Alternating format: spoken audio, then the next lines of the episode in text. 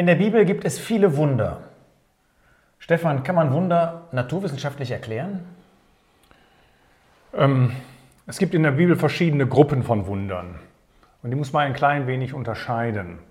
Und es gibt zum einen Wunder, die laufen im Rahmen von Naturgesetzen ab. Das beste Beispiel dafür ist, äh, wie David seinen Stein schleuderte und Goliath traf. Man kann das physikalisch beschreiben, eine Wurfparabel aufstellen. Das Ganze ist also physikalisch, naturwissenschaftlich erklärbar. Das Wunder liegt hier darin, dass er genau die richtige Stelle traf und damit diesen Riesen zu Boden stürzte. Es gibt dann aber Wunder, wie zum Beispiel Petrus, der über das Wasser geht, wo Naturgesetze außer Kraft gesetzt werden. Und diese Wunder, die können wir nicht naturwissenschaftlich erklären. Mal ganz ehrlich, im 21. Jahrhundert kann man an solche Wunder noch glauben? Ja, an die Wunder der Bibel äh, muss man glauben, denn das ist ein Kennzeichen Gottes. Ich will das anders formulieren. Hätten wir eine Bibel, worin kein einziges übernatürliches Wunder drin beschrieben wäre, dann müsste man sich die Frage stellen, ob die Bibel wirklich das Wort Gottes ist. Ich will mal einen Vers lesen in Jesaja 9, wo uns der Herr Jesus prophetisch angekündigt wird. Da werden uns Namen von dem Herrn Jesus genannt. Und da lesen wir in Jesaja 9, Vers 5, und man nennt seinen Namen Wunderbarer, Berater oder wie es im Hebräischen heißt, Wunderrat. Das heißt, das Kennzeichen Gottes, das Kennzeichen des Herrn Jesus ist, dass er Wunder zu tun vermag und deswegen erwarte ich sie auch in der Bibel niedergeschrieben. Wenn du jetzt von Petrus gesprochen hast, ähm, der über das Wasser gelaufen ist wie der Herr Jesus, das ist ja schon erstaunlich. Viele würden es gerne auch mal wollen. Wie kann man das naturwissenschaftlich erklären? Ja, wir können das hier nicht naturwissenschaftlich erklären. Wenn wir dieses Wunder naturwissenschaftlich erklären könnten, dann wäre es kein Wunder mehr. Es ist ja nicht nur das Wunder, dass Petrus über das Wasser laufen konnte, es ist ja das gleiche Wunder, dass der Herr Jesus über das Wasser gehen konnte. Hier werden also Naturgesetze außer Kraft gesetzt. Das allerdings erstaunt mich auch nicht. Denn der Kolosserbrief sagt ganz deutlich, dass Gott nicht nur derjenige ist, der alles erschaffen hat, sondern wir lesen in Kolosser 1, dass der Jesus auch derjenige ist, der alles am Dasein erhält. Denn es heißt, er ist vor allen und alle Dinge bestehen durch ihn. Er hat also die Naturgesetze in seiner Hand. Und der Schöpfer der Naturgesetze kann die Naturgesetze ohne weiteres außer Kraft setzen. Das heißt, um an diese Wunder zu glauben, muss ich letztlich an Gott als den Schöpfergott glauben. Genau, ich muss an den Gott glauben, wie ihn mir die Bibel beschreibt. Und das ist eben auf der einen Seite, dass Gott der große Schöpfer ist, dass Gott aber auch gleichzeitig der große Retter ist und dass Gott Interesse an uns Menschen hat. Jetzt würde ich gerne auf eine ähm, besondere Situation im Leben von Josua eingehen. Ähm, ich sage mal als Grundlage, ich habe mal gelesen, dass die Erde verbrennen würde, wenn die Sonne länger als eine gewisse Zeit auf die Erde scheinen würde, ähm, weil dann eben durch die ständige Drehung der Erde um die eigene Achse, ähm, die wir normalerweise haben, und wenn die dann ausfällt, ähm, die, die, die Erde da verbrennen würde. Jetzt sagt das Wort Gottes im Blick auf Josua, ähm, in Josua 10, da gab es so einen Kampf, den Josua zu kämpfen hatte, und dann heißt es in Josua 10, Vers 12. Damals redete Josua zu dem Herrn an dem Tag, als der Herr die Amoriter vor den Kindern Israel hingab und sprach vor den Augen Israels.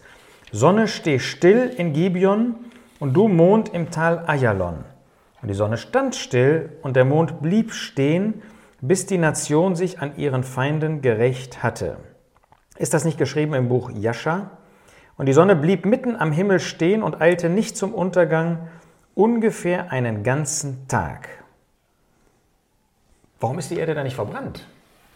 Gut, das sind drei Punkte, die wir jetzt hier besprechen müssen. Der erste Punkt ist natürlich, was passiert mit der Erde, wenn sie sich überhaupt nicht drehen würde. Dann hätten wir eine Seite, die der Sonne zugewandt ist, die wird sich unbarmherzig aufheizen. Und wir hätten eine andere Seite, die wäre der Sonne andauernd abgewandt, die würde sich extrem erkalten. Wir hätten vielleicht einen kleinen Temperaturaustausch durch die Atmosphäre, aber schlussendlich wäre es so, dass die eine Seite wirklich zu heiß werden würde, um dort leben zu können, und die andere würde zu kalt, um dort leben zu können. Die Begebenheit hier in Josua 10, da geht es um einen einzigen Tag. Da wird man das wahrscheinlich gar nicht merken können. Da reden wir vielleicht von einem halben Grad Unterschied. Also dieses Argument hat hier mit dieser Stelle nichts zu tun. Der zweite Punkt ist, wir müssen uns überlegen, aus welcher Sicht die Bibel überhaupt geschrieben worden ist. Die Bibel ist kein naturwissenschaftliches Fachbuch. Ja, ich gehe auch nicht morgens zu meiner Frau und sage, hallo Martina, die Erde hat sich um 180 Grad gedreht. Da würde meine Frau denken, was ist mit dem los? Ich sage, die Sonne ist aufgegangen, es wird Zeit, dass wir mal aufstehen. Das ist die Sprache, wie wir sie sprechen, wie sie übrigens sogar die Astronomen benutzen, denn auf jedem Kalender steht immer Sonnenaufgang und Sonnenuntergang, auch wenn das naturwissenschaftlich nicht völlig korrekt ist. Aber das ist die Sichtweise, wie wir das sehen. Und deswegen geht die Sonne auf, deswegen geht die Sonne unter. Und aus dieser Sichtweise ist Josua 10 geschrieben. Das heißt, von der Erde konnte man aus sehen, dass die Sonne stillstand, interessanterweise auch der Mond, aber später wird nur noch die Sonne erwähnt und dass dieses Ereignis ungefähr einen Tag dauerte. Es steht dort nirgends, dass Gott die Erdrotation abbremste. Es steht auch nicht, dass sie dort zum Stillstand kam. Es steht einfach nur, was man von der Erde aus beobachtete. Es war also ein Wunder, das von der Sicht der Menschen aus geschrieben wird, das aber Gott irgendwie im Universum bewirkt hat. Und wir wissen schlussendlich nicht, wie Gott das gemacht hat. Ist das dann auch bei ähnlichen Fällen so, sagen wir mal, als Hiskia darum bat, dass der Schatten äh, drei Grad zurückgeht, dass es bei diesen äh, besonderen Wunderereignissen eigentlich keine Erklärung gibt, die wir jedenfalls äh, finden können? Ja, genau, da gebe ich dir völlig recht. Ich glaube sogar, dass der Versuch einer naturwissenschaftlichen Erklärung zu ganz großen Problemen führt. Denn auch hier steht nicht, dass die Erde stillstand, hier stand auch nicht, dass, dass die Sonne stillstand, auch nicht, dass sich irgendetwas rückwärts von den Himmelskörpern bewegte. Hier hat Gott lediglich den Schatten verändert.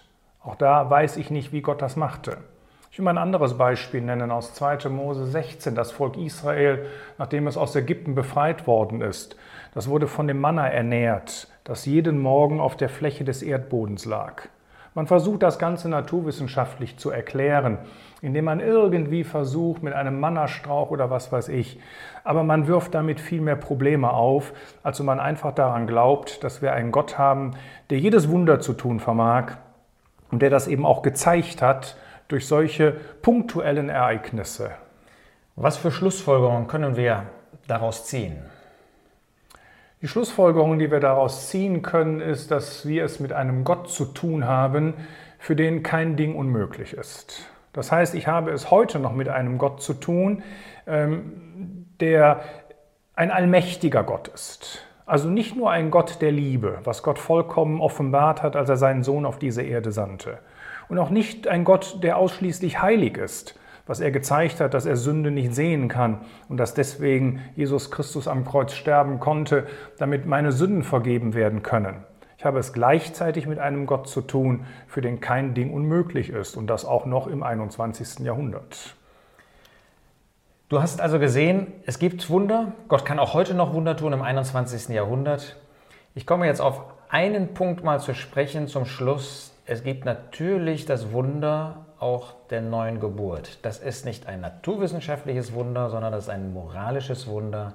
Und dieses Wunder ist das wichtigste Wunder. Es ist noch wichtiger als die beeindruckenden naturwissenschaftlichen Wunder. Und die Frage ist, kennst du die neue Geburt? Bist du von neuem geboren? Mit anderen Worten, hast du dich bekehrt? Das ist das Wichtigste für dich im Leben. Dann erst kannst du auch diesen Schöpfergott bewundern, von dem wir jetzt einiges gehört haben.